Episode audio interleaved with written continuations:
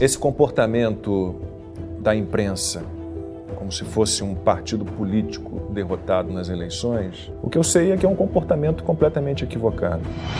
A esquerda, ela monopoliza o discurso da bondade, atacando o outro lado, digamos assim, como se o outro lado fosse apenas mal e mal intencionado. Como é que você acha que isso foi acontecer e qual que é a solução para a gente tentar sair um pouco disso? Hein? Que a gente tem hoje é, é uma imprensa refém dela própria. Ela considera bolsonarista qualquer um que veja meia qualidade no governo. Eu não gosto de ser chamado de bolsonarista, porque eu não sou. Mas eu enxergo várias qualidades nesse governo. Quais, por exemplo?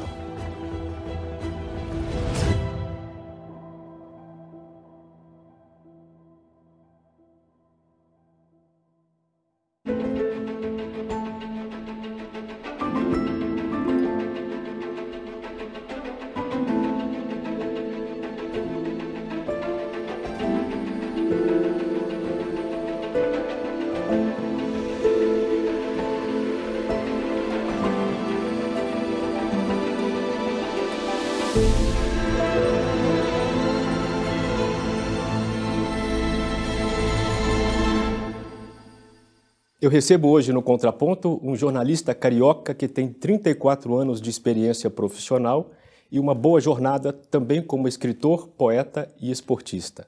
Ele começou como estagiário de apuração na TV Bandeirantes e trabalhou por 25 anos na Rede Globo, com passagens também pela Manchete, Globo News e Sport TV. Hoje, além de seu canal no YouTube com 1 milhão e 200 mil inscritos, é também colunista da Gazeta do Povo e apresentador da Rede TV. Bom, eu sou Bruno Magalhães e tenho a satisfação de receber aqui hoje no programa ele, Luiz Ernesto Lacombe. Lacombe, tudo bem? Oi, Bruno. Obrigado aí pelo convite. Um prazer estar aqui conversando com você. Maravilha. Lacombe, uma das formas de contar a sua vida recente, a sua carreira recente, passa por uma certa virada, digamos, conservadora. E isso ficou visível para o público, pelo menos, em dois comentários mais conhecidos que você fez ao vivo, divergindo de colegas de bancada. Uma, aquele caso da menina que morreu por bala perdida. A Agatha. É, a Agatha. E o outro caso, o caso da Greta Thunberg. Bom, essa é a parte que foi televisionada. Eu queria entender como é que foi essa mudança interiormente, internamente. Nem sempre coincide com o que a gente vê de fora, né? Olha, a minha vida, eh, a vida de todo mundo é feita de acasos, né? Nós estamos no mundo por um encadeamento de acasos. Se a gente for olhar ali né, de que maneira os nossos antepassados né, se comportaram, de que maneira eles foram jogados de um lado para o outro, para encontros e desencontros, nós somos todos obra do acaso. E a minha carreira, mais do que tudo, é uma grande obra do acaso. Primeiro porque nem jornalista eu gostaria de ter sido, assim, não, não queria ser jornalista. Esse é um ponto aqui da pauta. É, eu não, não, não, não, tinha, não tinha esse desejo. Meu desejo era ser um crítico literário, um escritor, um ensaísta, é, algo, algo por aí. Né? E, e, e, política também. Eu sempre gostei de política, sempre me interessei por política, porque tinha um avô que era ligado, de certa forma, à política, que era um imortal da Academia Brasileira de Letras, era um, um grande intelectual católico. Então tinha todo esse mundo conservador estava ali no meu avô, com quem eu convivi é, muito proximamente né, até a morte dele em 93. Então nós tivemos uma convivência muito longa. Morávamos, enquanto eu estive no Rio de Janeiro, morávamos na mesma rua, a poucos metros um do outro. Então tive uma convivência muito grande com meu avô, sem entender o que era o conservadorismo, mas tendo nele uma figura referencial assim é, extremamente forte, né?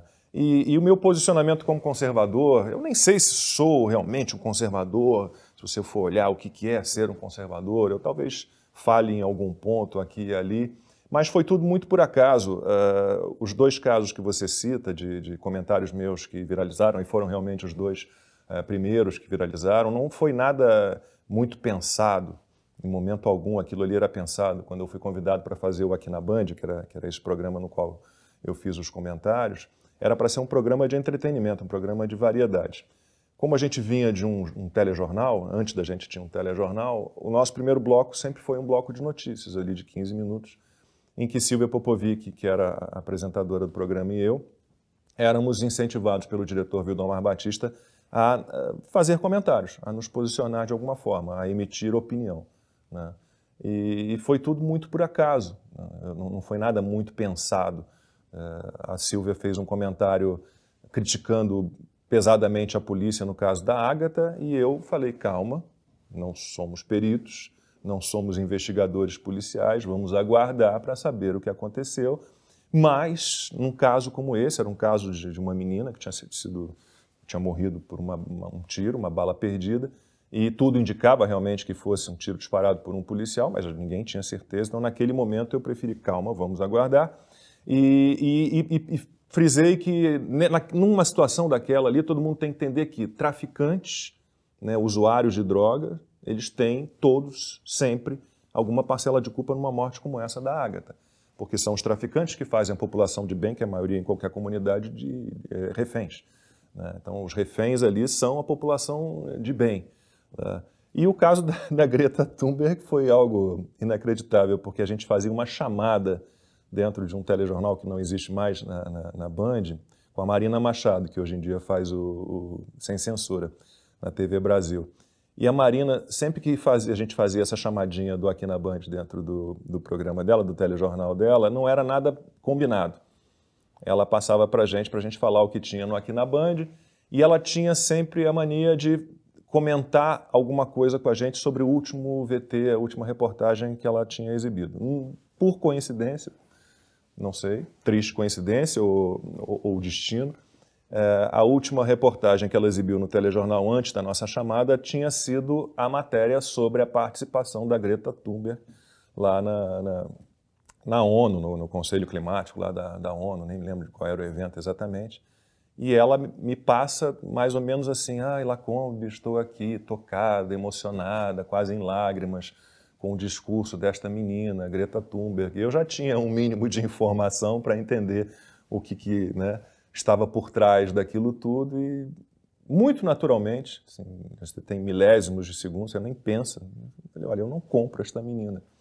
Esta menina é, tem né, um discurso alarmista com frases de efeito e ela está a serviço de um grupo. Ela não não está aí defendendo o meio ambiente é, como, como manda um coração dela. Ela tem uma tutora, e aí contei mais ou menos a história. Então, é, foi tudo muito por acaso. É, a questão do conservadorismo foi um outro programa que a gente fez, no Aqui na Band também, quando o programa virou basicamente um fórum político, não era a ideia inicial. Era uma revista eletrônica, como eu disse, com comentaristas é, de imagem e estilo, medicina, direito da mulher, direito da família, direito do consumidor, celebridades. A gente tinha o Nana Rude, que fazia ali trazia as notícias de celebridade. Então, era uma revista eletrônica que, com a Covid, a gente perdeu muita gente na nossa equipe, muitos colunistas, perdemos a Silvia Popovic como apresentadora e viramos um fórum político, um programa de debate, porque era o que a gente poderia produzir, era um programa de estúdio. Né? E fizemos uma ideia que partiu de mim, falei, vamos, vamos falar um pouquinho de conservadorismo? Eu mesmo me interesso pelo assunto, conheço mais ou menos o que é, mas não sei profundamente e, e, fizemos um programa sobre conservadorismo. E a Natália Batista, que estava apresentando comigo, me perguntou logo no início do programa, como você é conservador? Eu falei, meu Deus do céu. Esse eu tive aqueles... Saia justa, né? Aqueles centésimos de segundo. Eu falei, sou ou não sou? Eu falei, acho que sou. Acho que sou. Assim, eu, eu sou contra as rupturas, eu sou contra as revoluções, eu acho que nós temos uma base que tem que ser mantida, eu acho que as modificações para melhor têm que ser graduais, né? elas não podem ser impostas por um grupo que decide que precisa mudar tudo, que o mundo não está bom e que precisa mudar tudo. Uh, então eu, eu, me peguei eh, pensando como um conservador. Naquele momento, quando a Natália vira para mim e pergunta: Vamos fazer um programa sobre conservador? Lá como você é conservador? eu me lembro que eu me, me fiz, devolvi a pergunta a ela e ela ficou no muro, ficou no muro. E falei: Bom, a, a, prudência é uma característica também dos conservadores. Não, aí é que você é. Está no bom caminho. É. Né? Bom, mas é, é, fato que a sua imagem pública mudou. Né? É, com essa mudança, você ganhou mais amigos ou mais inimigos? Ganhei os dois, ganhei mais amigos e, e, e perdi pessoas que eu considerava amigas e que talvez não fossem. Né? Uh, no meio jornalístico, principalmente. Assim, eu vejo muito pelo, pelas redes sociais, né? como, como várias pessoas com as quais eu trabalhei ao longo de muitos anos, de décadas às vezes, amigos meus de Globo, com quem eu trabalhei por 20 anos, 25 anos, né, que de repente deixam de me seguir e que antes de me seguir tentam mandar sempre umas mensagenzinhas, não sei o que houve com você, o que aconteceu com você, como se eu tivesse me tornado é, quase que um demônio, né, defendendo algo que não, não, não, fosse humano, correto, né, que não envolvesse afeto. Eu, falei, eu continuo a mesma pessoa, defendendo as mesmas coisas. É, eu só não, não, conhecia o que era a base teórica do conservadorismo, mas eu tinha uma referência conservadora que era meu avô materno, uma, uma referência muito forte, e uma referência liberal no meu pai, que era um executivo, um executivo de grandes empresas, era um professor da Fundação Estúlio Vargas, um administrador de empresas, completamente voltado para o mundo corporativo, e que sempre me, me ensinou né, que, que, que a gente não precisa do Estado para muita coisa. Talvez meu, talvez meu pai fosse um, um, libertário e ele próprio não soubesse, porque ele tinha uma aversão absoluta ao Estado. Né? Mas ele sempre me ensinou que não, é o capital privado, é o Estado tem que interferir o menos possível na, na nossa vida, na economia de um modo geral. Então eu tinha essas duas referências, eu sempre fui, eh, tive esses pensamentos sem saber exatamente, sem ter uma base teórica profunda sobre o que é né, o, o conservadorismo e, e, e o liberalismo. Bom, parece claro que uma sociedade sadia ela comporta dois lados no mínimo de uma discussão política, direita e esquerda, como se diz, né? Mas você já entrevistou o Fiuza, o Fiuza vai rebater ele isso. Vai... É, vai... ele não gosta, ele não gosta dos rótulos. Eu ele até tá entendo a, teoria aqui, é. dele. Ele não gosta dos rótulos. Ele não gosta da divisão direita-esquerda, progressismo, conservadorismo. Ele diz que esses rótulos são sempre usados por pessoas mal intencionadas. Ele tem uma certa razão. Sim, sim. Bom, mas para fins de, de pensar e refletir, não, mas acho, eu não me acho, acho que vale a pena a gente pensar um pouco nisso. E, e, e bom, nenhum dos lados ele monopoliza nem o bem nem o mal, né? Parece que isso funciona de modo é, pendular. Ainda que né? a esquerda é. tente monopolizar ou se é. vender como a detentora da bondade, da fraternidade, da solidariedade. Né? Pois é, o ponto é esse. A esquerda, por muito tempo, ou ainda hoje, ela monopoliza o discurso da bondade, atacando o outro lado, digamos assim, como se o outro lado fosse apenas mal e mal intencionado. Como é que você acha que isso foi acontecer e qual que é a solução para a gente tentar sair um pouco disso? Hein? Ah, isso é um processo longo, né? Isso é um marketing. Isso é propaganda. Você se, se vender. Basta ver pelas, pelas expressões que foram criadas. Né? O conservadorismo parece ruim.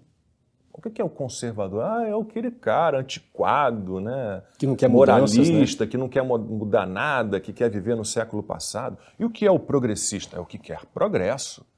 Então, até, até os nomes, os rótulos, eles, eles são pensados para isso. Né? Agora, a, a, história real, ela mostra que não é assim. Que os detentores da bondade, da fraternidade, da justiça social, não tem justiça social, tem justiça. Não tem social, racial, é justiça. Se você começa a dividir, você já não está fazendo justiça. Uh, mas é, é, é isso. Não, não, não, como, é que, como é que você olha o mundo real, né, vê todas as atrocidades que a esquerda, de um modo geral, perpetuou, em termos de genocídios, de assassinatos, de perseguição, de perda de liberdade, totalitarismo absoluto, né? o, que, o que, que eles usaram de ferramentas para implementar seus pensamentos em vários países no mundo. Quem tirou as pessoas da pobreza? Não foi a esquerda.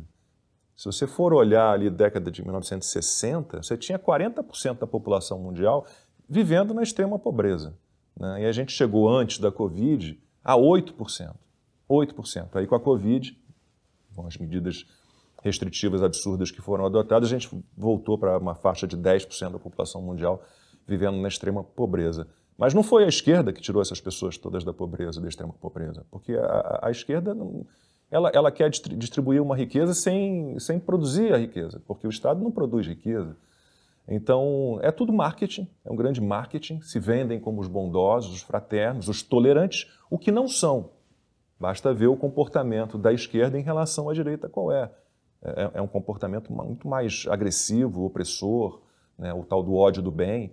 Isso você encontra na esquerda. Eu não vejo, sinceramente, na direita, entre os liberais e os conservadores, um ódio à esquerda, como eu vejo né, do outro lado em relação aos conservadores e liberais. Uh, então é um, um, grande golpe de marketing perpetuado ao longo de, de décadas. Né? Aí, escola de Frankfurt, Gramsci, a gente, né, aí você tem todo um processo, uh, o aparelhamento das universidades, das escolas, da cultura, né, como é que a gente foi levado para isso, a acreditar Todos Eu nunca fui de esquerda, nunca votei no partido de esquerda. Né? Sempre discuti com os professores de geografia, de história no colégio que vendiam. Eu tenho, vou fazer 56 anos, então eu peguei a União Soviética ali, o período de União Soviética, Soviética grande. Eu bati a boca com os professores que diziam que a União Soviética era o paraíso na Terra. Eu, eu, eu nunca acreditei nisso. E, e, e, é difícil entender que a gente tenha caído nessa armadilha, né? que tanta gente tenha se iludido e seja ingênuo a ponto de não perceber o que verdadeiramente está por trás da esquerda. Você disse que nossa vida é, em parte, fruto do acaso. E antes de cair no jornalismo, você passou pela informática, pela estatística, até pela psicologia. Quando é que você descobriu que a sua vocação era o jornalismo? Estou descobrindo até hoje, acho. É, como eu disse, a minha referência maior assim, na minha vida sempre foi meu avô materno, Américo Jacobina Lacombe, que era um grande historiador, um imortal da academia, um grande intelectual, e graças a ele eu, eu consegui é, conhecer e convivi um pouco com grandes intelectuais, como Drummond, Pedro Nava, é, Gilberto Mendonça Teles, Afonso Arinos, Luiz Viana. Então, eu, eu, conheci a turma do meu avô Plínio Doyle, uma turma maravilhosa. A gente não, não se fazem mais é, intelectuais como, como a gente tinha naquela geração do meu avô. E eu cresci na biblioteca do meu avô. Meu avô morava numa casa em Botafogo, na zona sul do Rio, cujo terceiro andar inteiro era a biblioteca dele, livros. Do chão até o teto, duas fileiras, uma frente da outra. Em torno de, de, de 20, 25, 30 mil livros. Nunca soubemos exatamente quantos livros havia, mas era muito livro. Eu cresci com aquele cheiro de livro, gostando de livro, e com meu avô me, me, contando histórias e puxando livros e me mostrando livros. Então, desde muito pequeno, eu, eu sempre gostei de ler e de escrever. Então, quando foi chegando a hora de definir ali, na minha época ainda se fazia o curso técnico profissionalizante no, no antigo segundo grau, hoje ensino, ensino médio. Então, quando eu entrei para o segundo grau, eu tinha três possibilidades no colégio no qual eu estudava, São Vicente de Paulo, no Rio, que era biomédicas, patologia, né, aprender a fazer exames, e, microscópio, microscópio e usar aquelas laminazinhas. Eu nunca gostei daquilo. Falei, bom, medicina eu não quero, não é a minha. A outra possibilidade era processamento de dados, informática, que estava começando, né, década de 80, fim da década de 70, começo da década de 80. E a outra possibilidade era publicidade e propaganda que tinha a ver com o que eu queria, que era humanas. E aí eu avisei ao meu pai, olha, tem três possibilidades no colégio, eu vou fazer é, publicidade e propaganda. Ele, de jeito nenhum. O futuro do mundo é a informática, porque os computadores, porque isso, porque aquilo. E eu, eu entendo bem, porque a área dele foi afetada. Ele era um, um administrador da área de organização e métodos, que é uma área que não existe mais porque ela foi engolida pela informática. Um negócio de formulários e tudo, tudo foi informatizado a área dele deixou de existir, tanto que ele teve que migrar no fim da vida para outra área na organização, na, na, na, administração. Então, meu pai meio que me forçou a fazer primeiro esse curso técnico profissionalizante. E, e era muito chato, muito chato. Né? Aprendia programação de computador, análise estruturada. Eu não gostava, mas eu tinha uma relação muito complicada com meu pai. Nunca foi uma, uma relação muito leve, né, porque eu sou o único homem, eu tenho duas irmãs, meu pai é um filho de um, de um judeu alemão, sempre muito preocupado em ter um filho homem para perpetuar o sobrenome. Antigamente a lei não, não permitia né, que você usasse o sobrenome da mãe como o último, o primeiro. Dia você pode fazer o que você quisesse, mas como eu era o único homem, ele disse: você tem que casar, você tem que ter filhos homens, senão o, ele, meu pai era filho único, o sobrenome se perde. E eu tive sempre uma relação muito complicada com ele e sempre aceitei muito o que ele me impunha. Então, quando chegou a hora do vestibular, né, eu não tive coragem de dizer para meu pai que eu queria fazer letras, literatura brasileira. E de novo ele veio com esse papo. Olha, conversei com meus colegas de Fundação Getúlio Vargas, você tem que fazer dois cursos superiores. Tem que fazer tecnólogo em processamento de dados, que foi o primeiro curso de informática do Brasil, na PUC do Rio, e mais um curso de base matemática, porque meus amigos acham importante. Então você faz ou matemática pura, ou uma engenharia, ou estatística. Eu falei, meu Deus. E com uma receita pronta, então, para você? Pronta, pronta. E aí de mim se contestasse. Eu tinha receio, eu tinha medo. Eu falei, meu Deus, não, não queria decepcionar meu pai. Eu não, não tinha a força para dizer a ele a verdade naquele momento. Então eu aceitei. achando que eu não passaria nos vestibulares e que aquilo seria um aviso de que o caminho para mim não era aquele que estava errado. Infelizmente, foi um vestibular dificílimo, processamento de dados. Imagina, era o primeiro curso do Brasil, o tal do Projeto 15. Era um curso superior não pleno, três anos. E todo mundo no primeiro ano desse curso já estava empregado já estava trabalhando. Então, dali saíram os, as grandes cabeças né, da informática, da, da, da, do TI, da tecnologia da informação, para usar uma expressão moderna, saíram daquele curso ali. Era, na época, acho que eram 29 candidatos por vaga. Eu falei, bom, não vou passar. E, e estatística, eu coloquei o ERJ, a Universidade do Estado do Rio de Janeiro, como a primeira opção, e também era muito disputado.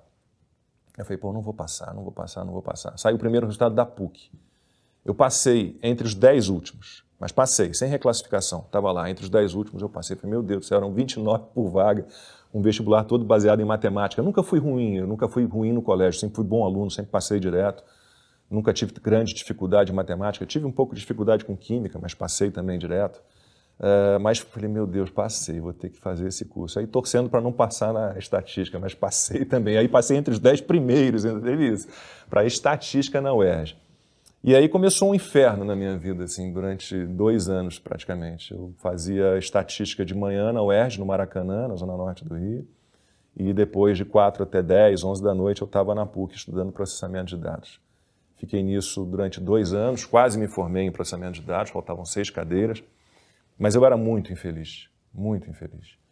E um dia tomei coragem e avisei meu pai: olha, não estou feliz, não é o que eu quero, uh, preciso encontrar um outro caminho e não vou abandonar. E ficou desesperado, parou de falar comigo, parou, literalmente, a gente não se falava, morando na mesma casa a ponto de tocar telefone, eu atender, era para ele, eu ir para a empregada, olha, avisa lá ao meu pai que o telefone é para ele, nesse nível. Até que ele me obrigou a fazer terapia.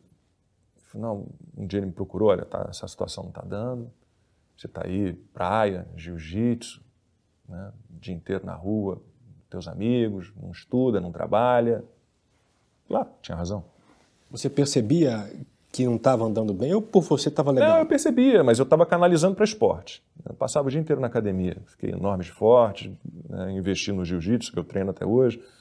É, tinha uma rede de, de, vôlei de praia né, com meus, meus, amigos em Ipanema, então jogava vôlei. Estava levando a minha vida até, num passo de mágica, talvez, surgir a coragem para dizer para meu pai, quero fazer letras. Posso? Posso fazer vestibular de letras? Essa coragem não veio. Meu pai me procurou com alguns meses né, de, de, silêncio entre nós e falou: Olha, eu descobri aqui uma terapeuta e você vai fazer uma terapia. Você precisa se tratar, você precisa entender o que você quer. Eu sei o que eu quero. Eu falei, não, não quero saber o que você quer, você vai descobrir lá. Ele sabia o que eu queria. E aí, durante a terapia, no início não falava nada. A terapeuta me perguntou na primeira sessão: por que, que você está aqui? Eu falei: eu estou aqui porque meu pai me obrigou, senão ele corta a minha mesada. Sou um filhinho de papai que está perdido profissionalmente, quer dizer, não tem coragem de assumir o que quer profissionalmente, e estou aqui por isso. Ah, não, desse jeito não posso tratar você.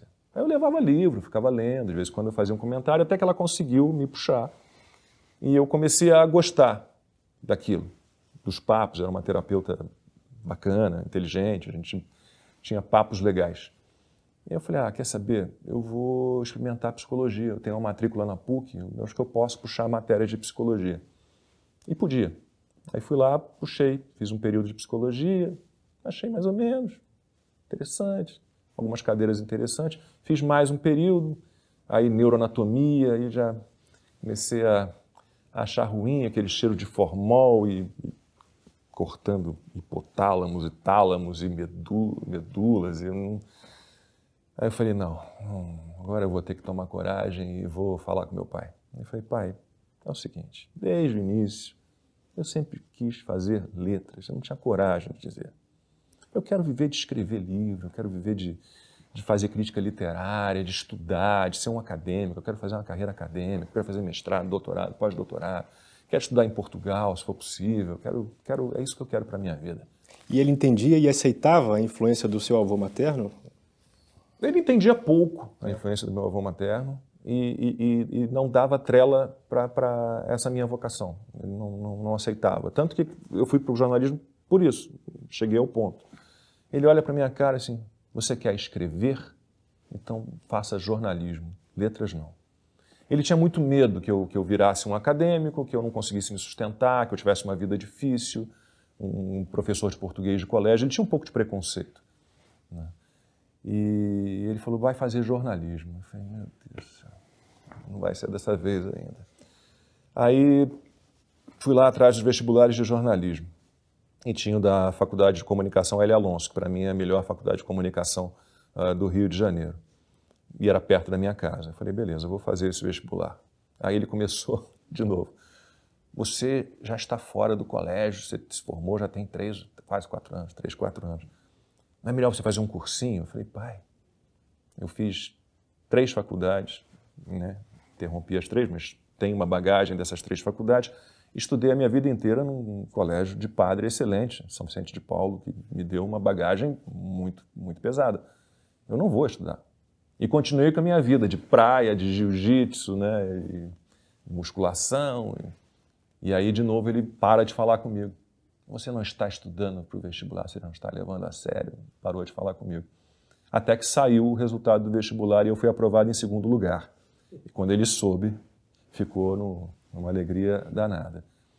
E aí, mais uma, um, um caminho né, torto, assim. Quando eu fui para jornalismo, eu queria trabalhar com impresso. Na época não havia internet, né? Eu nunca pensei em televisão, em câmera, em rádio, nunca, absolutamente. Eu falei, não, quero trabalhar para revista, para jornal. Meu sonho era escrever para o segundo caderno do Globo, fazer crítica literária para o segundo caderno do Globo. O problema é que o Globo só selecionava estagiário a partir do sexto período. Eu falei, bom, não, não vou conseguir estagiar até lá. Aí um professor meu e um colega de faculdade, que os dois trabalhavam, o meu colega já era estagiário da Bandeirante, da TV Bandeirante do Rio, e esse professor também trabalhava lá, os dois me falaram, ah, você tem uma cara boa, você tem uma voz, acho que você devia pensar em televisão, considerar televisão, vai ter uma seleção para estágio na Bandeirante. E lá não tem esse negócio de sexto período, pode ser qualquer período. Por que você não vai, experimenta? Eu falei, não, não, não, não, não. Até que me encheram tanta paciência, tá bem, eu vou lá. Fui lá e fui aprovado. Havia uma vaga e eu fui selecionado. E isso foi em 88, são 34 anos de carreira até hoje. Mas houve um momento em que você falou, caramba, está legal isso, isso é bom. Olha, no início, é, a vontade era ficar um tempinho ali e sair né? e, e, e, voltar para o que eu queria, que era letras. É, o turning point, assim, o, o que, que, me fez talvez mudar, engraçado, né? Como a minha vida está mais ou menos atrelada à política, se eu for olhar alguns pontos dela, assim, ao longo de todos esses anos. Na eleição de 89, faltou um repórter. Eu estava para me formar, porque como eu tinha feito outras três faculdades, eu tive muita equivalência. Na época não tinha pré-requisito, então eu fazia língua portuguesa 1 junto com língua portuguesa 2, era, fiz, fazia 12 matérias por período, queria me formar logo. E o chefe de reportagem me chamou, olha, vamos experimentar você no vídeo? É, vai lá para o TRE e tem lá umas denúncias de fraude, vai lá e faz uns boletins, faz lá um, grava lá uns stand-ups, né, como a gente chama. E eu falei, pô, eu nunca peguei no microfone, nunca olhei para uma câmera na vida, nunca, nunca me passou pela cabeça trabalhar com isso. Não, vai lá, vai lá, estou sem repórter, vai lá. Não sei nem se eu vou usar, mas vai. Beleza. E aí fiz, eu me lembro até hoje, ele morreu, o Eduardo De Luca, era, era, morreu num, num desses acidentes que houve com helicópteros da Petrobras levando jornalistas para a plataforma para fazer matéria. Caiu um desses helicópteros e ele estava lá. Era um cara sensacional, um cara muito gente boa, que depois saiu da Band e foi para a Folha de São Paulo. E quando eu cheguei com meus boletinzinhos lá, é, o Eduardo De Luca foi, foi olhar e falou: Cara, você leva jeito. Tudo bem, você está estrangulando o microfone. Cara. Estrangular o microfone é quando você não tem muita experiência, então você segura o microfone com a mão muito fechada. Eu, eu, hoje em dia eu tenho uma, uma, empunhadura de microfone um pouco diferente, mais suave e tal. Você está estrangulando um pouco o microfone, você está um pouco duro, claro, isso é normal, você nunca tinha feito na vida um vídeo, mas, cara, eu poderia botar no ar se eu quisesse. Tá bom, Aí talvez a partir daquele comentário do, do, do chefe de reportagem, eu tenha parado para considerar a hipótese, a partir dali. Foi ali que, que, que deu a, a, virada. Assim, de, é, talvez letras possa não ser o meu curso superior, talvez eu possa me tornar mais à frente um escritor, porque não são carreiras excludentes, né? Você ser um escritor um jornalista, muito pelo contrário, se misturam. Uh, então, acho que foi ali, naquele momento, na eleição de 89, num, fazendo um boletim no TRE do Rio de Janeiro. Bom, depois dessa longa narrativa, quero evocar o seu lado filósofo. Ixi. Qual que é a essência do jornalismo sem a qual ele deixa de ser jornalismo? É quando ele abre mão de fatos, é quando ele abre mão da, da verdade, ou mais do que isso, é quando ele abre mão de perguntar. Né? Porque você não chega à verdade sem questionamentos, sem indagações. E o que a gente viveu nos últimos anos foi uma interdição a questionamentos, né? uma interdição ao debate. E o jornalismo ele é construído a partir, como a verdade, a partir de muitas perguntas. Né? Você tem uma história, você tem vários lados dessa história. Então você tem que incorporar à sua história todos os lados. E a partir do momento em que você perde essa essência de, de buscar a verdade, de tirar as suas dúvidas, quando o jornalista abre mão de ser é, desconfiado e curioso, a essência do jornalismo se perde. Bom, você lançou em 2016 um livro, Cartas de Elise, sua bisavó, é, cartas que ela mandou para o seu avô paterno, correto? Paterno. É, que veio para o Brasil em 1934, Isso. na Alemanha, né? Você está reeditando esse livro agora, está escrevendo algo para reeditá-lo. Duas perguntas. Como é que essas cartas foram parar na sua mão e por que você vai reeditar esse livro? Esse livro é um livro que eu poderia reescrever atualizar indefinidamente. Porque enquanto eu buscar informações sobre a minha família, sobre o que houve com meus parentes alemães, judeus alemães, e o que, né, de que maneira a minha família se espalhou pelo mundo inteiro a partir da perseguição aos judeus, do Holocausto, do nazismo, eu vou sempre encontrar novas informações. Então o livro vai sair uma nova edição agora pela LVM, ele foi lançado em 2016 pela Tinta Negra, Bazar Editorial, que lançou também meus livros infantis, e está saindo agora pela LVM. Provavelmente em maio de, de, de 2022 a gente lança a segunda edição com algumas modificações, estão incorporando algumas informações que a gente conseguiu.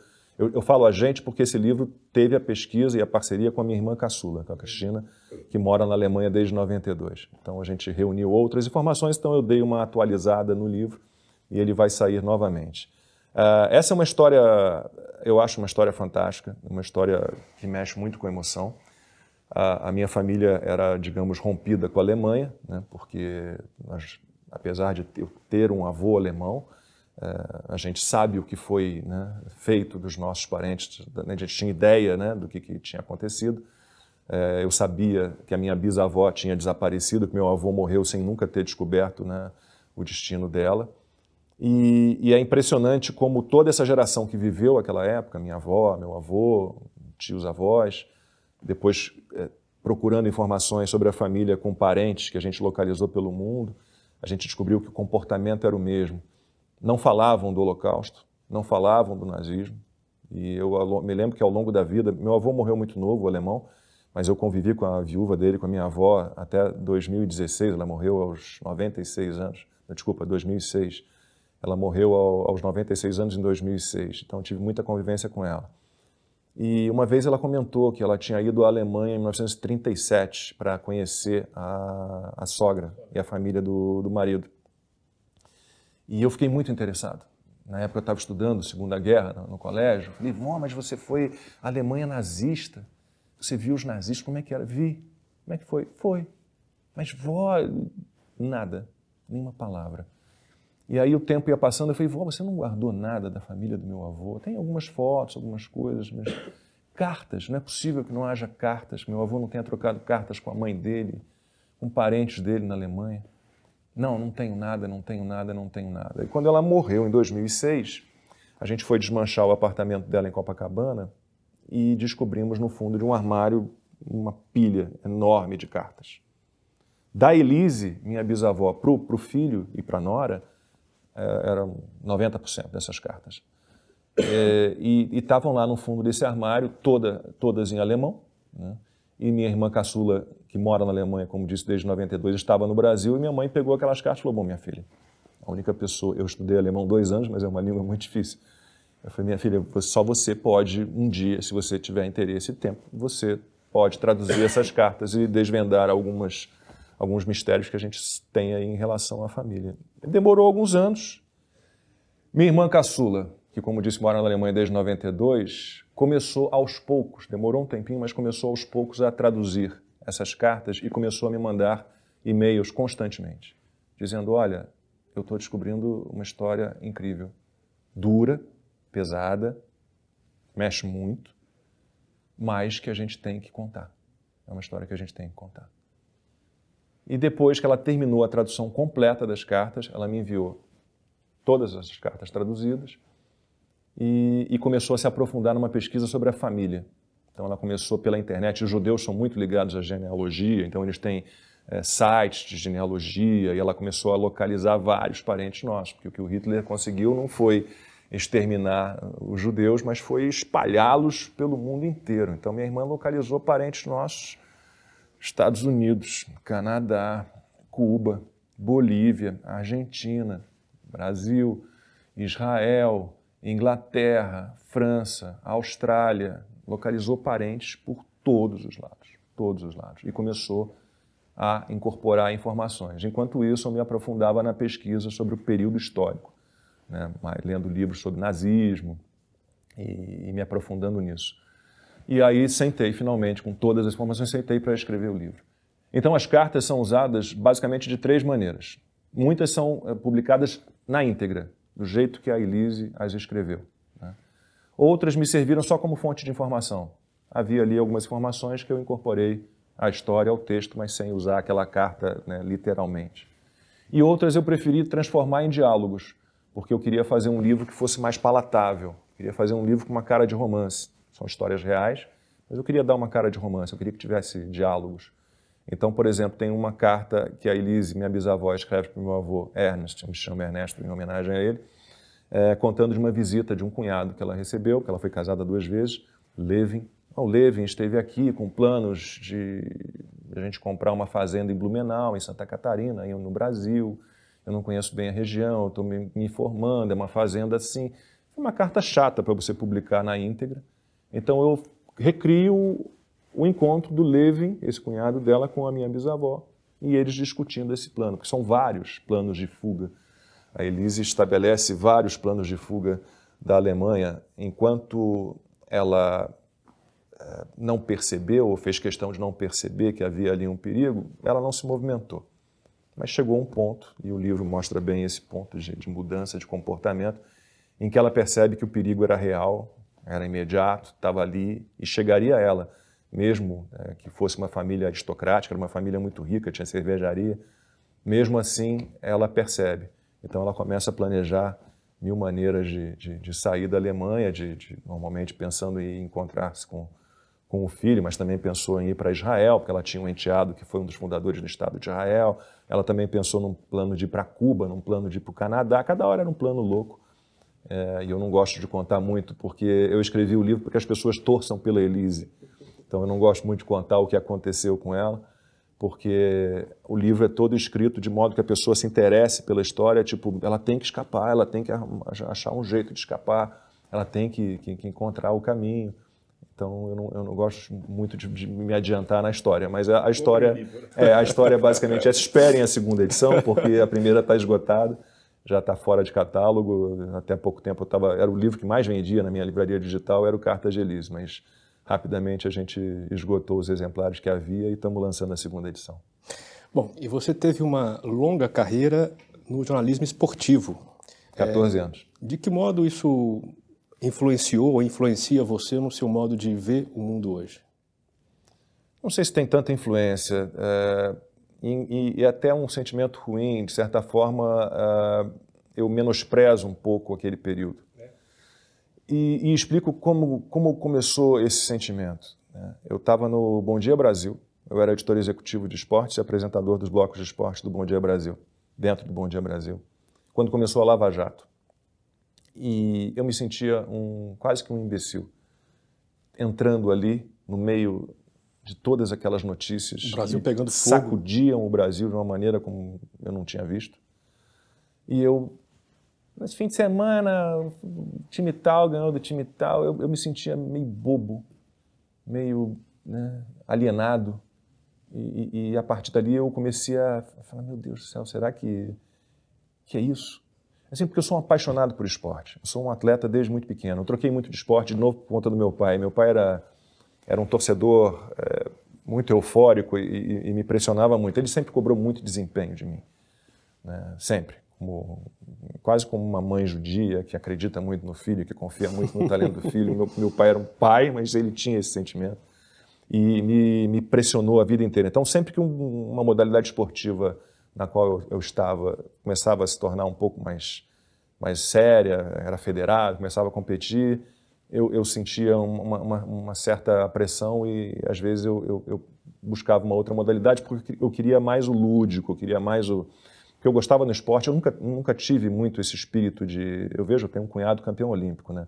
O, o, Carlão, que foi capitão da seleção de vôlei em 92, é casado com minha irmã mais velha. Então eu vejo, eu convivi, convivo com ele e vejo que o espírito de competidor é um espírito muito específico, né? Ele, é, ele tem uma gana, ele tem uma vontade não é de ser melhor. Não é que eu não seja competitivo, mas eu não tenho é, isso dominando o meu ser e, né, e, a minha vida e meus passos. E então o esporte é, é, sempre me, me, me, apaixonou, sempre fui apaixonado por esporte, eu sempre gostei muito de praticar esporte, de acompanhar esporte. Eu até hoje vejo, uma, consumo muito esporte, futebol menos hoje em dia, mas eu adoro Fórmula 1, eu gosto de UFC, eu gosto de luta, então eu, eu, eu gosto de ver. Mas comecei a achar que, que era um mundo de amenidades, que era um mundo de amenidades. Então, Uh, mas eu me lembro muito que a transição do jornalismo para o esporte foi um momento muito especial na minha vida, porque eu passei cinco anos na Globo News, de 99 a 2004. Né? E, e, a Globo News é um, um, jornalismo, os canais de jornalismo normalmente, né, eles são muito intensos, porque é o sonho de qualquer jornalista. É o jornalismo mandando na grade de uma emissora. Então, se acontece alguma coisa, você não precisa parar para exibir novela, para exibir desenho animado, para exibir nada. Você vai dominar a programação enquanto aquele assunto perdurar. Mas exige né, mentalmente, fisicamente, absurdamente. Então você tem que estar tá super, hiper informado. Então eu passava o dia inteiro me informando, eu passava o dia inteiro apresentando telejornais, porque a Globo News na época tinha um esquema muito pesado, tinha jornal, eu fazia jornal de 7 da manhã, 8 da manhã, 9 da manhã, 10 da manhã, 11 da manhã, meio-dia. Eu fazia seis jornais. Em meia, meia hora eu estava no ar, fazendo um jornal. Foi um período muito cansativo. E quando o Sport TV mudou o diretor, entrou um amigo meu, Manuel Castro, amigo de longa data, é, ele falou, pô, você tem essa ligação com o vôlei, né? teu cunhado é campeão olímpico, sua irmã mais velha, casada com ele, jogou vôlei, você jogou vôlei, eu joguei um período no Fluminense. Você não quer fazer o esporte aqui, o programa de vôlei que eu tenho, super vôlei, eu vou reformular o programa? Eu falei, topo. E daí depois surgiu, a partir do Sport TV, surgiu a oportunidade de fazer o Esporte Espetacular de novo pelas mãos do Emanuel Castro. Uh, então, naquele momento foi importante para mim, porque eu vinha de três guerras, por exemplo. Eu cobri na bancada da Globo News a guerra do Kosovo, do Iraque e do Afeganistão. Atentados de 11 de setembro eu estava ao vivo. Eu fiquei 9h40, a hora que a gente entrou no ar, já tinha feito os jornais antes, 7, 8, 9h40 a gente entrou com as primeiras imagens do atentado e fui sair às 5 da tarde direto, com três intervalos para fazer um, para ir ao banheiro ali fazer um xixi rápido. Então eu estava esgotado, fisicamente e mentalmente. E aí surgiu a, a, a oportunidade de ir para o esporte. Foi maravilhoso, foi um período maravilhoso da minha vida. Eu rodei o mundo inteiro, fiz várias viagens internacionais para cobrindo eventos esportivos. Rodei o Brasil todo praticamente, faltaram seis estados a trabalho. É, conheci muita gente, me diverti muito. Né? Mas hoje em dia é um mundo estranho para mim. Assim, eu, eu já acho que, não vou dizer que seja perfumaria, eu acho que é importante as pessoas é, gostarem de esporte, praticarem esporte. Acho que isso é fundamental, faz parte. Para você ter saúde, para você ter saúde física e mental, você precisa ter uma atividade física. Eu sempre fui muito preocupado, enquanto estive no esporte, de incentivar as pessoas a praticar atividades físicas. Tive séries especiais sobre isso pratique esporte, conquiste saúde, foi um quadro que eu tive durante muito tempo no esporte espetacular, tinha esse intuito. Mas como jornalismo, hoje em dia, não me interessa Nada. Não vejo um telejornal, um jornal, um programa esportivo sequer. Não tenho a menor paciência. Bom, como consumidor do jornalismo, eu, por exemplo, né, é, de fora a gente tem a impressão de que o nosso jornalismo brasileiro ele passou por uma mudança recentemente no seguinte sentido: a imprensa tem se engajado politicamente de algum modo. Na sua visão, isso sempre foi assim, mas era subrepetício, era escondido ou não? Houve uma mudança realmente?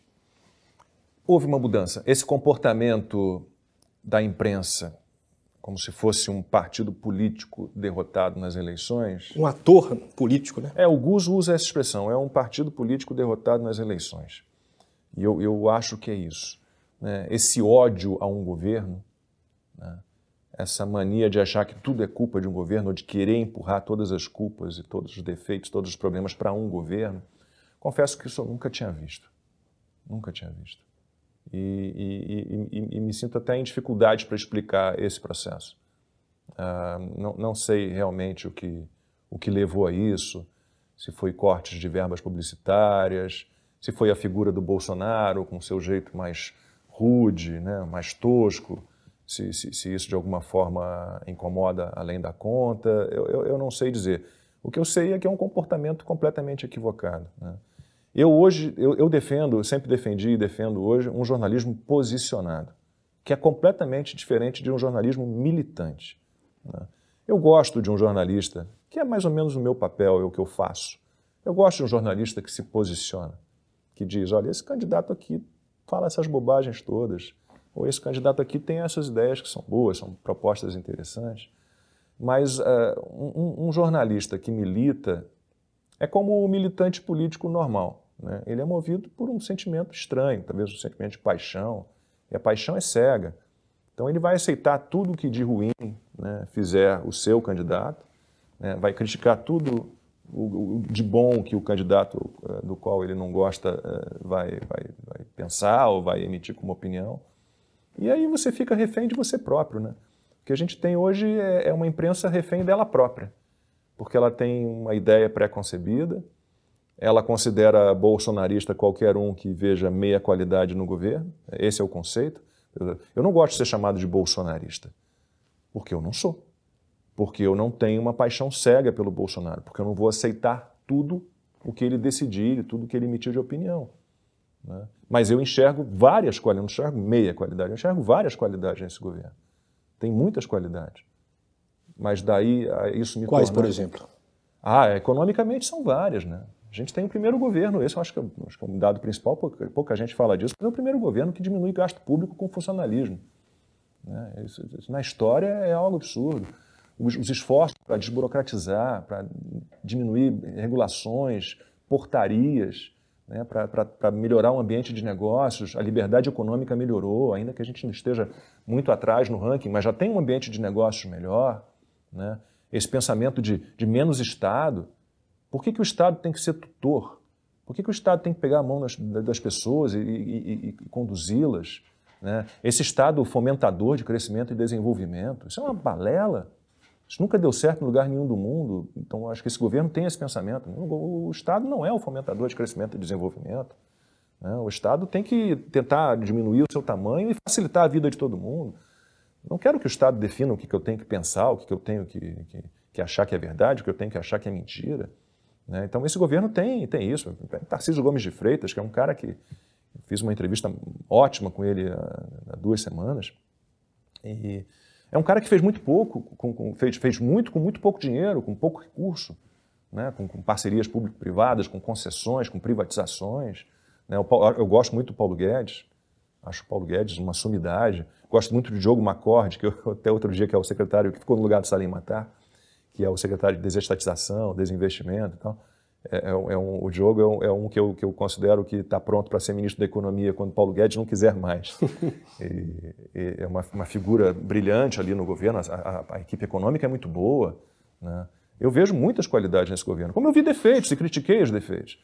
Quando o Bolsonaro pensou em botar o Eduardo Bolsonaro como embaixador de Washington, eu falei, pelo amor de Deus, não tem nada a ver.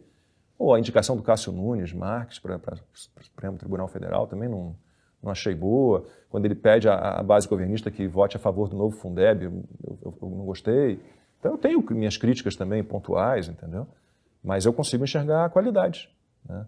E, e, e, o que a gente vê no jornalismo hoje é isso. Né? Eles, eles não veem as qualidades e eles exageram os defeitos, né? ou criam defeitos, inventam defeitos. Essa é que é a questão. Você, não, você, pode ser, você pode ser posicionado, um jornalista posicionado, mas você não pode ser militante. Você foi muito próximo da Alice Maria, da Globo. Ela e o Armando Nogueira criaram o padrão Globo de jornalismo. Para quem não conhece, não sabe quais são as linhas, o que, que foi esse padrão? Ó, essa dupla, eu devo muito a essa dupla, especialmente a Alice Maria. É, tenho muita saudade dela, faz tempo que eu não falo com a Alice, espero que ela esteja bem.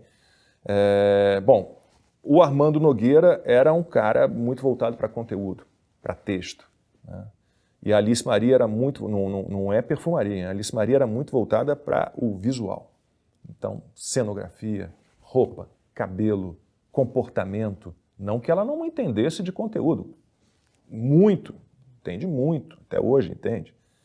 É, mas ela era, era uma pessoa que estava muito voltada. Então, o padrão Globo de qualidade, né, a central Globo de jornalismo, ela foi gestada né, e, e nasceu da mão, das mãos desses dois grandes jornalistas. Uh, o jornalismo da Globo, ele, vamos resumir aqui o que, que são as, as bases. Né? Você tem um jornalismo que, que usava frases curtas, né? um jornalismo que sabia usar bem as imagens, porque televisão é muito difícil você fazer um texto de televisão, não é muito fácil. Se você fizer um texto que, que descreva a imagem, você está sendo redundante. Então você tem que fazer sempre um texto que não entre né, em, em, combate ali com o que a imagem está mostrando, mas também que não repita o que a, a imagem está mostrando. Então o Armando e a Alice conseguiram construir uma base de um texto televisivo é, muito objetivo, principalmente isso, muito objetivo, muito claro. Sempre, é, hoje em dia você consegue voltar né, uma televisão, você tem lá o recurso de voltar. Antigamente a gente dizia isso. Você tem que ser claro, tem que ser objetivo, né? Porque senão a pessoa vai perder a sua informação e ela não tem como voltar, não é como uma revista e um jornal que você volta e relê. É, então era uma preocupação primeiro com a objetividade, né? com a clareza da, da informação. Né? Fra... Então a gente usava muita frase curta, pouca adjetivação. Por que, que eu preciso usar adjetivação em televisão se a imagem Fulaninho chegou com vestido vermelho, não está mostrando, a imagem não está mostrando que a fulaninha está com vestido vermelho. Não tem necessidade. E, e, então tinha essa, essa, essa preocupação com o texto, com a roteirização, né? criando matérias palatáveis, é, muito mais é, gostosas de, de, de, você ver, né? e uma preocupação com o visual. Parece frescura, e, e a gente não está falando de pessoas bonitas. A Alice Maria ficou, ah, ela só gosta de jornalistas bonitos. Não. Você precisa ter uma cara limpa, uma cara boa, você não precisa ser bonito. Mas o visual, desculpem, não é preconceito. Em televisão, 80% do estímulo é visual. 80%. Provavelmente seja isso. Na nossa vida, o estímulo visual é muito importante. Então, o, jornalista está com o cabelo bonitinho, com uma maquiagem discreta e bem feita. É, então, as, as, jornalistas, as mulheres, não estarem com decotes enormes, a gente chama de, de, de, de vídeo vampiro.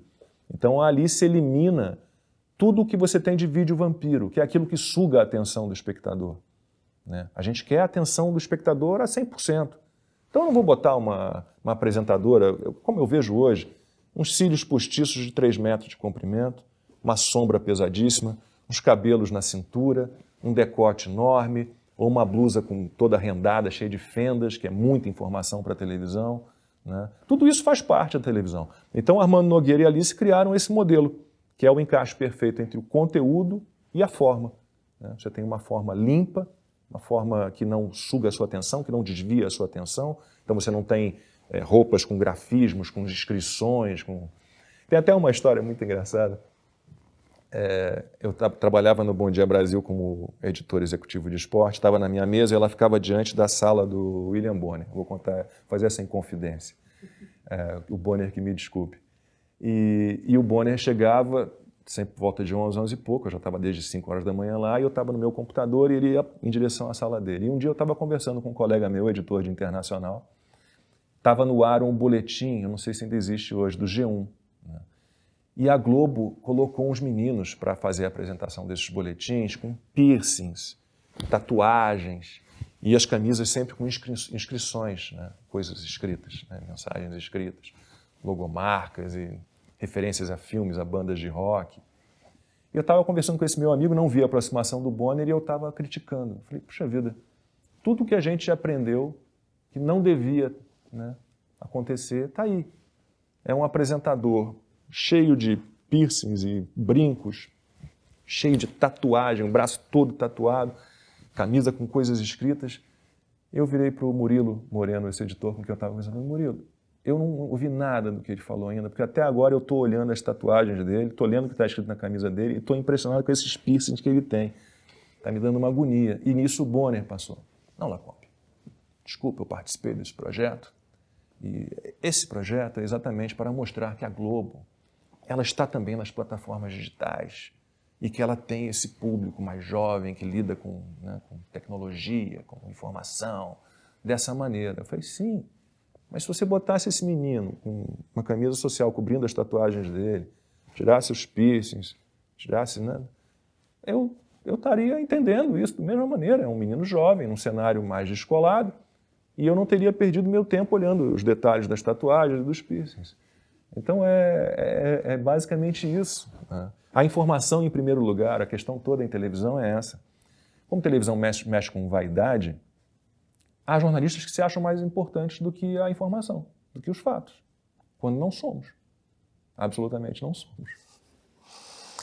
Parte da imprensa tem comprado a campanha do Lula para presidente este ano o mesmo Lula que disse que, se for eleito, vai ser necessário, vai ser preciso regular a mídia. Você acha que seus colegas têm subestimado o potencial dessa figura? Acho. Acho, sinceramente. Porque, como a censura de dois anos para cá ela está muito voltada para um grupo específico, talvez esse grupo que não perceba as ameaças feitas pelo Lula é, não se sinta atingível né, se sinta ali né, livre de qualquer perseguição, de qualquer tipo de censura.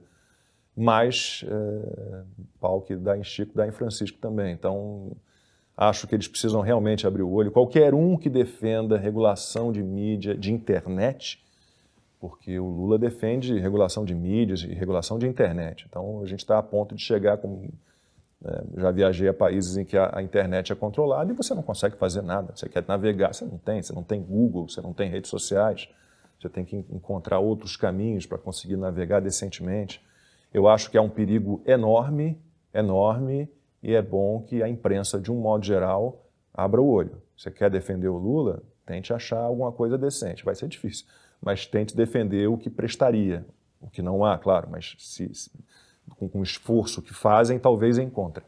Mas a regulação de mídia, de internet, é abominável. A gente tem que, que recusar com todas as forças.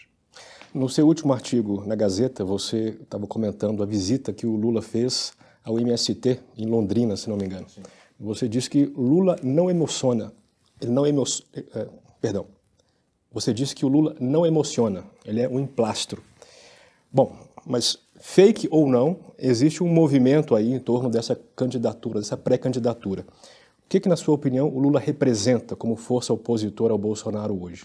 Representa o atraso, representa a mentira, representa um, um, um modelo que nunca deu certo, nem aqui, nem em lugar nenhum. Né? Eu vou voltar à questão do, do Estado fomentador de crescimento e desenvolvimento. Me diga um país que, que deu certo com um modelo desse. Você não vai encontrar. Em contrapartida, se você procura modelos liberais, democráticos, um, países com valores morais né, estabelecidos, é, você vai ver, vai encontrar dezenas, a maior parte dos países desenvolvidos apostou no modelo liberal. Aí vem o pessoal da esquerda. Ai, mas os países nórdicos não são socialistas. Não são. São social-democratas no máximo e se eles chegaram a esse modelo social-democrata, que é um modelo que eu não sei quanto tempo tem de validade, porque é um modelo dispendioso, né? esses países todos, a Noruega, Finlândia, Dinamarca, todos eles apostaram no liberalismo, por 100 anos pelo menos, né? em ambiente de negócios livres, liberdade econômica e numa indústria forte. Então, o Brasil nunca foi um país liberal, verdadeiramente nunca foi. Então, beleza, a gente fica aí 100 anos investindo numa indústria mais forte, né, no liberalismo, na liberdade econômica, no livre mercado. Aí depois a gente pensa lá para frente adotar uma ideia social-democrata, se for o caso. Uh, mas assim, o que o, o que o Lula, no fim das contas, representa é isso. É um modelo que nunca deu certo, em lugar nenhum, em época nenhuma do mundo. Nenhuma.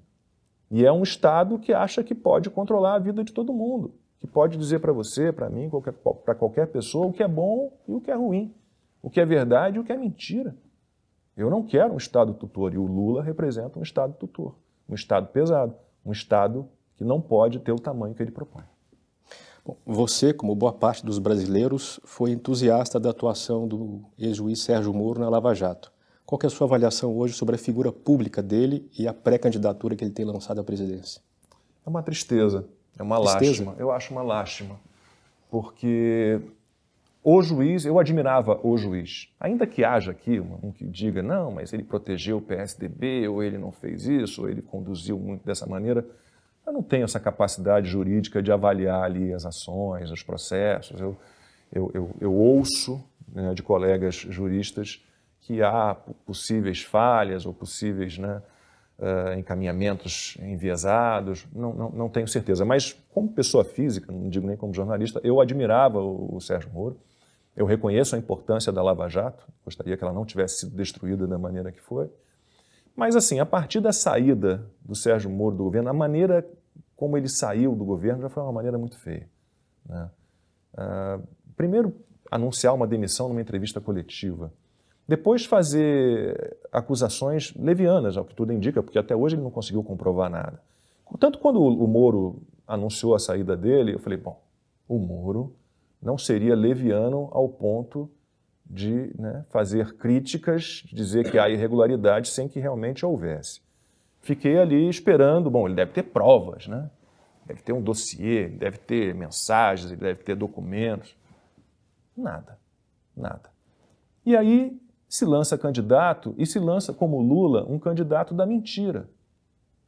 Como é que, como é que uma pessoa como Sérgio Moro pode comparar a inflação atual com a hiperinflação da década de 1970 e da década de 1980, ou com a inflação gerada pela, pela duplinha Dilma-Manteiga.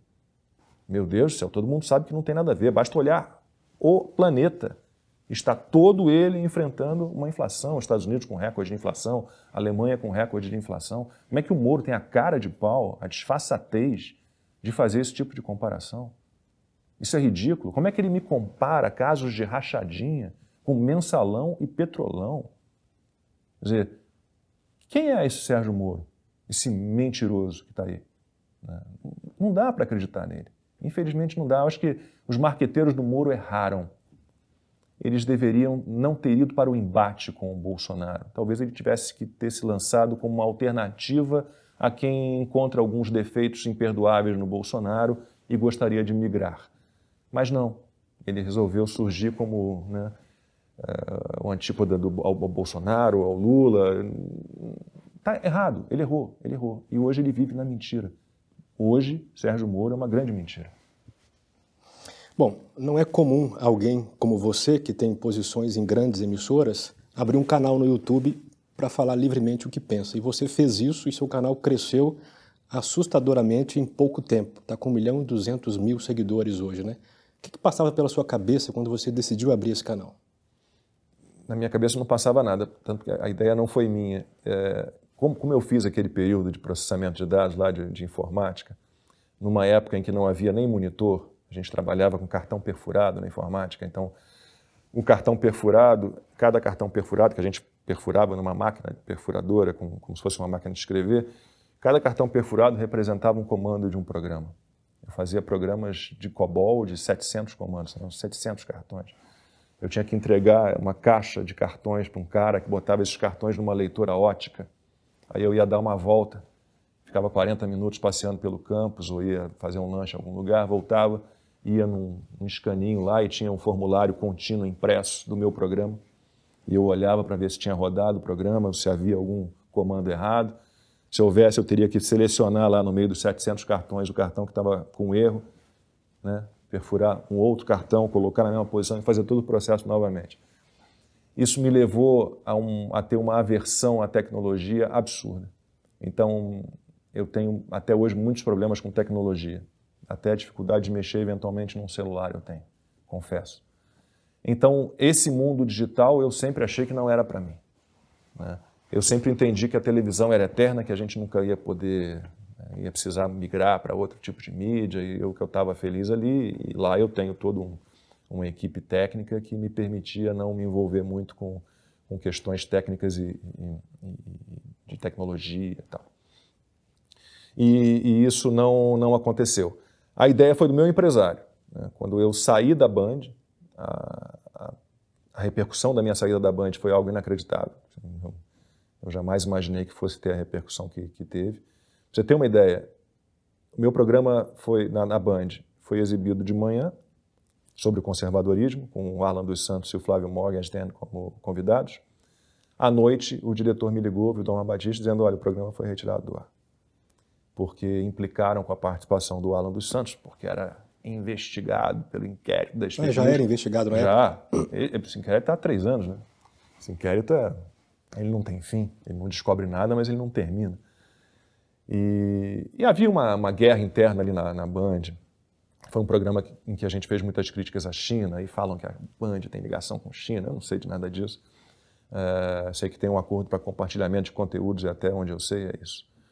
E naquele dia, é, que o programa terminou, no dia seguinte a gente foi à emissora, ainda gravei alguns merchandising e depois fomos almoçar, os apresentadores do programa e o diretor. Naquele almoço eu recebi oito propostas de trabalho. Oito propostas de trabalho. O programa, o fim dele tinha sido anunciado na véspera à noite.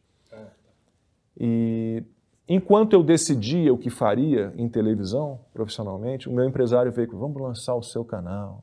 Eu falei, não sei fazer nada, eu não tenho equipamento. E aí eu tenho uma equipe que trabalha comigo. A gente lançou o canal. O canal em uma semana chegou a um milhão. Quer dizer, o canal não é um canal, o canal teve um crescimento em uma semana e hoje em dia ele tem um crescimento, ele nem tem tanto crescimento, ele é um, um canal, está ali, 1 milhão 230 mil, aumenta 2 mil aqui, 3 mil ali e vai. É um canal que eu vou retomar com mais força agora. Ultimamente ele é um canal é, só para a divulgação das minhas colunas, né? para jornais. Eu gravo os vídeos da coluna e, e, e posiciono. Eu estava eu tava muito é, cansado, de, eu gosto disso aqui. Eu estava muito cansado de fazer entrevistas por, por Skype, por internet. Eu estava de saco cheio disso.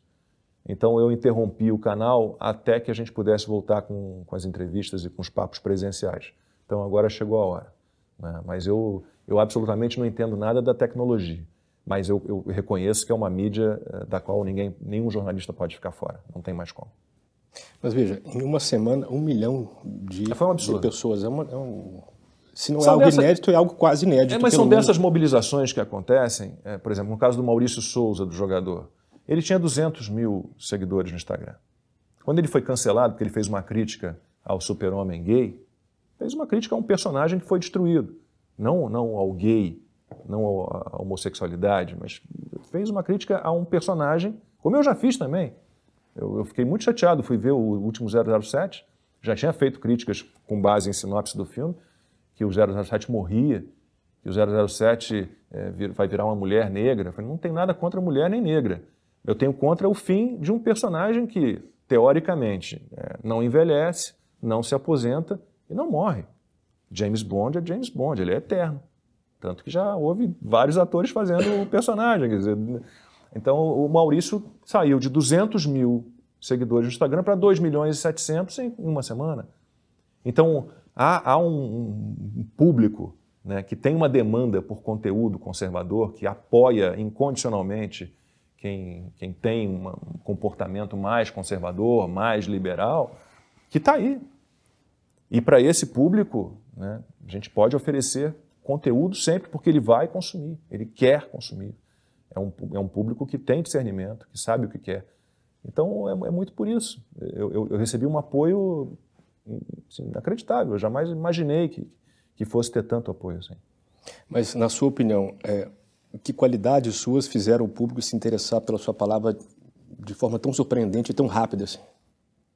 Eu sou, eu sou muito sincero, eu sou muito direto, eu, eu não, não, não, sou de, de, de, de, ficar dando voltas, eu acho que eu, eu vou ao ponto. Eu, tenho uma, eu venho de uma escola de, de reportagem, então eu sou um, um entrevistador que, que gosta de perguntas curtas. eu não gosto de me alongar, não faço longas explanações, né? E eu, eu apresento minha cara tapa ali, eu dou a minha opinião sincera né? e com argumentação.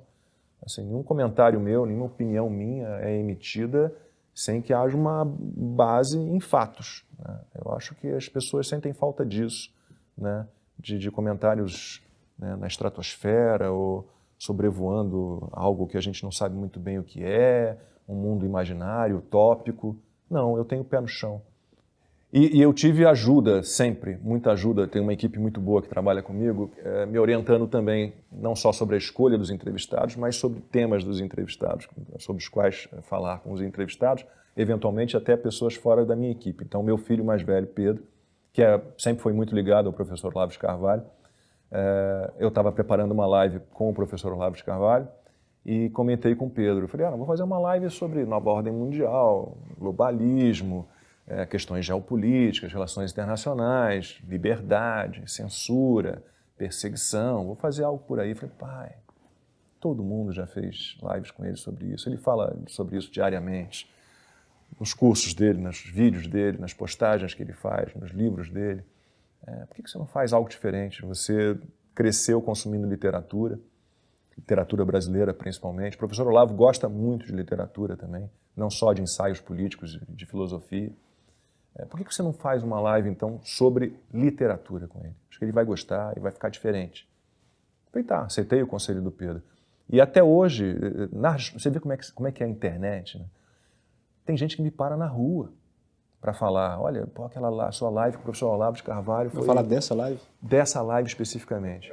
Encontrei ontem com, com o administrador de uma das contas do que leva lá o título Olavo de Carvalho, e foi um, um ex-aluno do professor Olavo de Carvalho, e ele falando, nossa, professor adorou aquela sua live. Ele, ele, durante muito tempo ele falou daquela live, ele adorou, ele foi um momento que ele, que ele pôde falar de outros assuntos, e de autores, e de histórias, e de livros. Uh, então é isso, eu acho que eu sou um cara sincero, direto, objetivo, claro, conciso. Eu sou muito conciso, eu não me alongo nas explanações. Né? E, e, e tem uma equipe que me ajuda, acho que eu consigo pensar bons entrevistados e consigo né, dar uma carinha diferente para cada uma das, das conversas que eu tenho. Você fez menção a esse programa na Band, que foi o seu último programa lá, né? com o Flávio Morgenstein, com Alan dos Santos e com o Vinícius Freitas. Né? Isso, um é. professor que, é, que era para ser um contraponto ao conservadorismo. É. E depois descobrimos que a minha equipe errou, porque era uma equipe, era uma equipe montada para trabalhar no programa de variedade, de entretenimento. E como o programa acabou virando um fórum político, um programa de debate, essa equipe tinha eventualmente alguma dificuldade com a agenda é, dessa área, né? De, de, política, economia, relações internacionais. Era uma equipe que não, não, não tinha tanta intimidade com este mundo. Mas ele foi um contraponto de algum modo, não? Ele foi um contraponto porque ele era um professor que passava períodos na China. Ele, ele tinha um, um, convênio, não me lembro com que universidade da China, aprendi tantas também lá. E ele era um adorador da China. Né? E, e isso criou um, um certo mal-estar ali naquele dia também, porque a gente queria, na verdade, um progressista para fazer o contraplano, contraponto ao conservadorismo, aos conservadores que estavam ali. Nos veio um que estava com um brochinho eh, da monarquia. Então, já, já Ele era. próprio? O Marcos Vinícius estava com, com, tinha um pinzinho de monarquia. Então, aí, quando ele chegou, eu falei, mas você é progressista e monarquista? Não tô... Eu não sou progressista. Eu falei, meu Deus, marcaram com a pessoa errada. Mas a questão que pegou ali é que ele defendia a China além da conta. Né? E, e, obviamente, a, houve críticas pesadas minhas, do Morgenstern e do Alan, a, né, ao comportamento da China de um modo geral. Né? Eu não tenho nada contra a China querer ser superpotência, superpotência número um, não tenho nada contra. Desde que ela se torne um país livre e democrático primeiro. Enquanto for o que é, eu prefiro que não seja uma superpotência. Eu não quero a China como xerife do mundo. Absolutamente não quero. Mas diga, eu te interrompi. Então, o ponto é esse. É, já que foi o último programa, já que causou um mal-estar interno é, na Band, é, me parece que já havia algum mal-estar anterior. Ou isso foi uma surpresa para você? Havia. Houve um programa é, que tratou da, da facada que o, que o, Bolsonaro levou ainda como candidato, que tratou do, do caso Adélio Bispo. e houve um erro. A ideia do programa não era é, discutir quem matou, quem mandou matar Jair Bolsonaro. E isso foi colocado numa tarja e isso criou um grande mal-estar com, com o jornalismo da Band. Na verdade, eu acho que ali havia um problema mais de, de cercadinhos. Né? Então, o programa, que era um programa de variedade, pensado para ser um programa de variedade, diante de contingências, de perda de pessoal, de, de, diminuição de orçamento por conta da Covid, se tornou um programa de estúdio, um programa de debate político e entrou numa seara que era do jornalismo. E o jornalismo, de alguma forma, se sentiu incomodado. E essa tarja, que eu não, não sei quem colocou, quem mandou matar Jair Bolsonaro, foi uma tarja que, que incomodou e eu até compreendo, porque a ideia não era essa. A ideia do programa era discutir como é que está a investigação, por que não se investigou mais além do que, do que se foi. Né?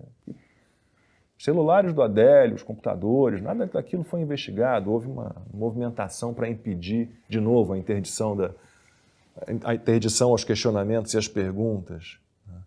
Uh, então, então, houve esse mal-estar. Então, houve vários programas em que, houve, que, que foi gerado um mal-estar muito com o jornalismo ali da, da Band, né? porque achava que o Aqui na Band estava se metendo na seara deles né? e, e tomando um posicionamento, e se posicionando, e nós aqui somos isentos e equilibrados e imparciais. Né? Então, foi mais ou menos isso que houve.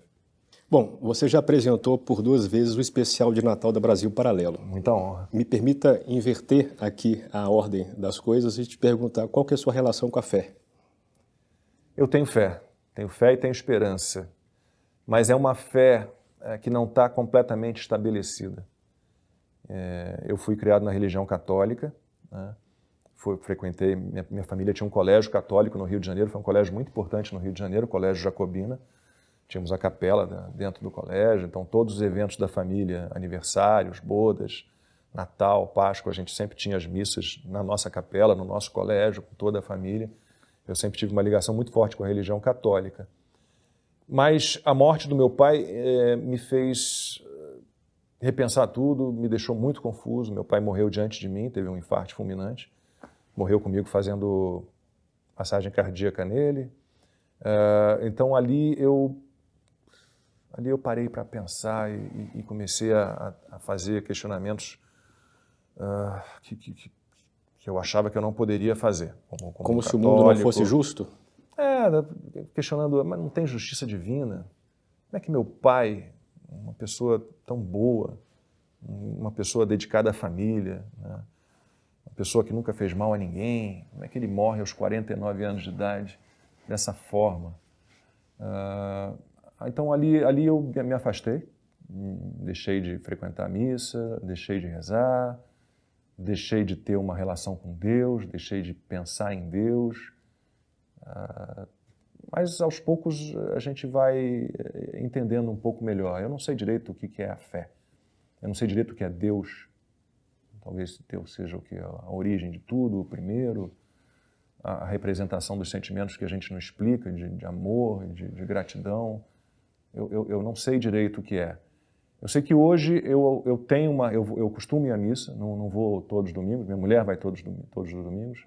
Eu costumo ir à missa, né? não comungo, é, ainda não me sinto pronto para. É um processo longo, você vê que a minha volta à igreja é, é um processo que exige é, paciência. Né? Eu, eu frequento uma paróquia maravilhosa aqui em São Paulo, recomendo a todo mundo que, que pensa mais ou menos como eu. a Bom Jesus do Braz, no Braz, o Monsenhor Sérgio Tani, missa de domingo às 11 da manhã. As homilias são maravilhosas. É um, um padre que tem um pensamento muito diferente do que eu aprendi a, a ver lá no colégio, no São Vicente de Paulo, era um colégio dominado pela teologia da libertação. Né? Eu fui aluno do Chico Alencar, pra você ter uma ideia, no colégio. E Chico Alencar, o político? O político. Foi meu professor de OSPB. Ixi. Organização Social e Política Brasileira. Imagina o que eu aprendi com ele. Né? E, então, eu, eu, hoje em dia eu, eu, estou me aproximando cada vez mais da, de Deus e da Igreja Católica. Né? Graças muito à minha mulher, tenho que agradecer a ela, porque é ela que me, que me empurra e que me dá força. Mas é difícil dizer o que, o que é Deus, o que é fé. Eu, eu acredito que a gente vai realizar. a gente tem uma esperança de que as coisas vão, vão, vão se ajeitar. E, e, e o que eu percebo é que, por mais que eu tenha tido esse susto com a morte do meu pai, por mais que eu tenha me afastado em algum momento, é, as pessoas que têm uma espiritualidade, que trabalham esse lado, que conseguem entender melhor o que é Deus, o que é a presença de Deus, o que é fé, elas vivem muito melhor. Muito melhor. Eu acho que você viver sem espiritualidade, sem fé, é muito difícil, é muito complicado. Né? Eu tenho alguns mistérios ainda a resolver na, na igreja, mas aos poucos eu vou conseguir. Bom, você fez uma relação clara entre religiosidade e família. É, os postulados da religião cristã, na minha opinião, pelo menos sobre a família, são um pouco ambíguos. Ao mesmo tempo em que o próprio Cristo é, trouxe o mandamento de amar o próximo, ele disse que ele veio separar pai e mãe, pai e filho, é, filha e mãe. São coisas um pouco ambíguas, é preciso saber caminhar aí. A questão é, você tem feito um resgate, inclusive, das suas duas famílias, um resgate histórico, né? Isso parece indicar um movimento de unificação em torno da ideia de família e, ao mesmo tempo, como pessoa bem-sucedida que é, você também está se afastando de algum modo na sua individuação da família. A sua relação com seu pai mostra um pouco isso, né? Essa, essa coisa de, de puxa e vai e não sei o que, não sei o que. Enfim, há um problema aí nas filiações e nas paternidades de junção e separação. Você percebe isso e a pergunta é: se você conseguiu chegar num ponto médio ideal na sua relação com seu pai e com seus filhos? Com o meu pai, é... eu, eu, eu perdoo o meu pai. Eu, eu, eu, eu tenho hoje esse poder de perdoá-lo. Acho que tudo que ele fez, tentando me empurrar para caminhos que não eram os meus, não foi por maldade, foi por amor. A gente erra também né, por amor. Mas eu consigo perdoá-lo. Tenho um travo, uma dor profunda, profunda, porque meu pai não viu nada do que eu fiz na minha vida. Então, meu pai morreu. Que ano que ele morreu? Ele morreu em 1988, uhum. eu tinha, ia fazer 22 anos. Ele morreu em fevereiro, eu faria, faria 22 em agosto. Morreu, eu tinha 21 anos, portanto. Uh, eu tinha um ano de jornalismo, então ele me viu na faculdade de jornalismo, mas ele nunca viu nada do que eu realizei como jornalista. Absolutamente nada. E, e eu tenho certeza que, diante do que eu conquistei, né, em 34 anos de carreira, eu tenho certeza que a nossa relação teria se aproximado, teria, teria, sido, teria ficado é, muito, muito é, coesa, muito forte diante de tudo que eu pude oferecer a ele como, né, como resultado para minha vida, ainda que, que tenha sido tortuosa, eu consegui chegar a um nível que realmente eu, me surpreendeu. Então eu trago essa, essa dor realmente profunda de não, não, não, não ter meu pai ali, pelo menos vendo tudo o que eu realizei. Em relação aos, aos meus filhos, é, é, difícil a gente. É um assunto complicado. É óbvio que, que, eu, que eu penso em como meu pai, eu também pensava em caminhos diferentes para os meus filhos. É, eu, eu gostaria que eles tivessem tido outros caminhos. Né? E eu vejo que os dois estão muito perdidos também, neste momento, os dois. Né? O mais velho trancou a faculdade, o mais novo está querendo trancar a faculdade, o mais velho abriu uma empresa de petróleo e gás, que nunca foi a área dele. É, o mais novo está indeciso sobre. está fazendo administração como o avô dele, mas já não sabe se quer. É, mas eu não quero atuar como meu pai. Assim, eu, eu, eu tenho todo esse cuidado. Eu não sei se estou me perdendo na sua resposta, na resposta porque eu tenho uma certa dificuldade de estabelecer pensamentos assim muito metafísicos. Foi nessa linha que eu estava buscando algo é, assim. eu, te, eu, tento não cometer com os meus filhos os erros que meu pai cometeu comigo. Né? Eu tento dar conselhos, mas ao mesmo tempo eu não consigo esconder, às vezes, a decepção por algumas atitudes deles. Né? Eu torço para que eles encontrem o caminho deles, eu estou aqui para ajudá-los a, a, encontrar no que for necessário, mas uh, acho que há um limite também. Né? Um, a gente tem uma dose de, de erros e de dúvidas uma dose de recomeços que a gente esgota em algum momento da vida. Então, o que eu, os meus filhos hoje, um vai fazer 21, outro faz, faz 24 em junho, um faz 21 em maio. Né? Os dois caminham para uma fase de, de, tomar uma decisão. Né? E o que eu pude fazer, eu fiz. Depende muito deles. Né? Então, não sei. É, eu tento ser próximo, mas sem ser invasivo. sem ser uma pessoa que está ali interferindo tanto a ponto de fazer com que eles sigam caminhos que eles absolutamente não querem seguir. Bom, estamos caminhando para o final da entrevista. Você disse que, por temperamento, você é um conciliador e que você não precisaria de um antagonismo na sua profissão para você se estabelecer, como de fato parece muito sensato isso. A questão é, alguma pessoa, me, diga o nome de uma pessoa com quem você se desentendeu profissionalmente, publicamente, com quem você gostaria de voltar a conversar? Pergunta difícil. Eu, eu, eu, eu, sou, eu, sou, eu não sou enfrentador. Eu não preciso ter um antípoda, um antagonista. Eu não, eu, não, eu não gosto dos embates muito pesados. Eu gosto do debate, mas eu gosto de um debate educado, elegante, ameno, né, com pontos de vista, né, sem agressões. E ao longo de toda a minha carreira, juro a você, 34 anos, o único momento em que eu tive realmente um inimigo foi numa situação fora do jornalismo. E foi como apresentador de reality show. Foi fazendo o Exatlon Brasil, que era um reality show que eu fiz, saí da Globo em maio de 2017. Em julho eu assinei com a Band para fazer um reality show que foi todo gravado na República Dominicana. Eu fiquei cinco meses na República Dominicana, no norte, em Las Terrenas. E, e encontrei lá uma situação muito incômoda, muito incômoda, porque me venderam um programa e quando eu cheguei era outro programa. Era para um, era, era ser um Survivor, só que as provas do Survivor, que são o que há de mais interessante nesse conteúdo, nesse, nesse projeto, é, como o projeto era um pouco chupado do Survivor, era roubado o formato, para os produtores turcos, que eram os donos do formato, não serem processados, eles tiraram as provas criativas e originais do Survivor, aproveitando a natureza e tal, e colocaram umas competições num circuitos como se fosse como se fossem as Olimpíadas do Faustão, aqueles cotonetes, aquelas aquelas coisas. É, eu cheguei achando que estava no Caribe, achei que ia ter provas de rapel, provas no lago, provas de estranhas, diferentes e comidas esquisitas. Não. Eram dois competidores fazendo aquele percurso do, e, e com turcos muito desonestos, muito desonestos, que queriam transformar um reality, reality um, um show de realidade, em algo completamente manipulado. Eles queriam manipular o resultado das competições, eles queriam manipular os resultados das votações para eliminação, né? e não aceitavam as minhas críticas aos circuitos. Eu falei, está muito repetitivo. São quase quatro meses de temporada com os mesmos circuitos. No início eram três circuitos. É que eu tanto enchi a paciência dos turcos que eles fizeram. Eu falei, faz um dentro d'água. Quando, quando eu fui conhecer a, a, o lugar, local das locações, lá das competições, a gente foi se desviando do, do mar e, e, entramos numa fazenda cheia de bosta de vaca, de vaca, de pasto, com, com aqueles Olimpíadas de Faustão montados.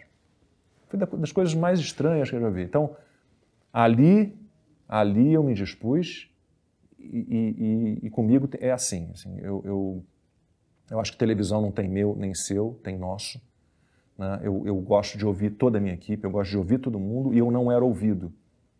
Eu era um fantoche, eles queriam que eu... Estava com a minha família, minha família passou 15 dias lá. Minha mulher e meus dois filhos foram me visitar na República Dominicana. E diante deles, o turcão lá queria que eu mentisse dizendo que uma, uma competição, uma competidora é, não tinha ganhado, que tinha sido empate, eu tinha narrado a vitória. Mas a imagem está mostrando. Então, naquele momento, né, eu me dispus, eu saí ameaçado desse lugar, mas não vejo a menor possibilidade de reconciliação. Então, não é o caso. Não é o caso de reconciliação. Deixe eles lá na Turquia, em, em paz, quero, quero, não desejo mal a ninguém, né, é, é, isso é importante dizer. Uh, se eu tive algum problema com outra pessoa, juro a você que não me lembro, mas eu não desejo mal a ninguém. Eu desejo que as pessoas sejam felizes, que elas sejam abençoadas e que elas uh, encontrem o caminho delas. Não desejo mal a ninguém, mas também não quero conviver com ninguém desse tipo. e para terminar, uma pergunta, uma questão que ainda te inquieta. Nossa. O que me inquieta ultimamente é o que nós, brasileiros, pessoas físicas, podemos fazer para que a gente viva realmente num país livre, para que a gente não tenha mais perseguição, censura, prisão.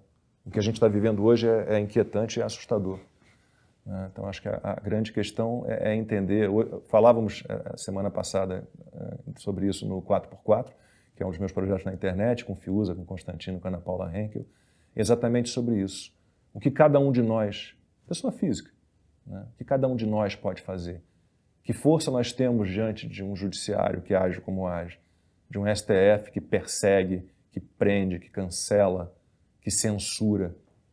É, essa é a grande questão. Eu, eu tento agir né, com os meios que tenho. Né?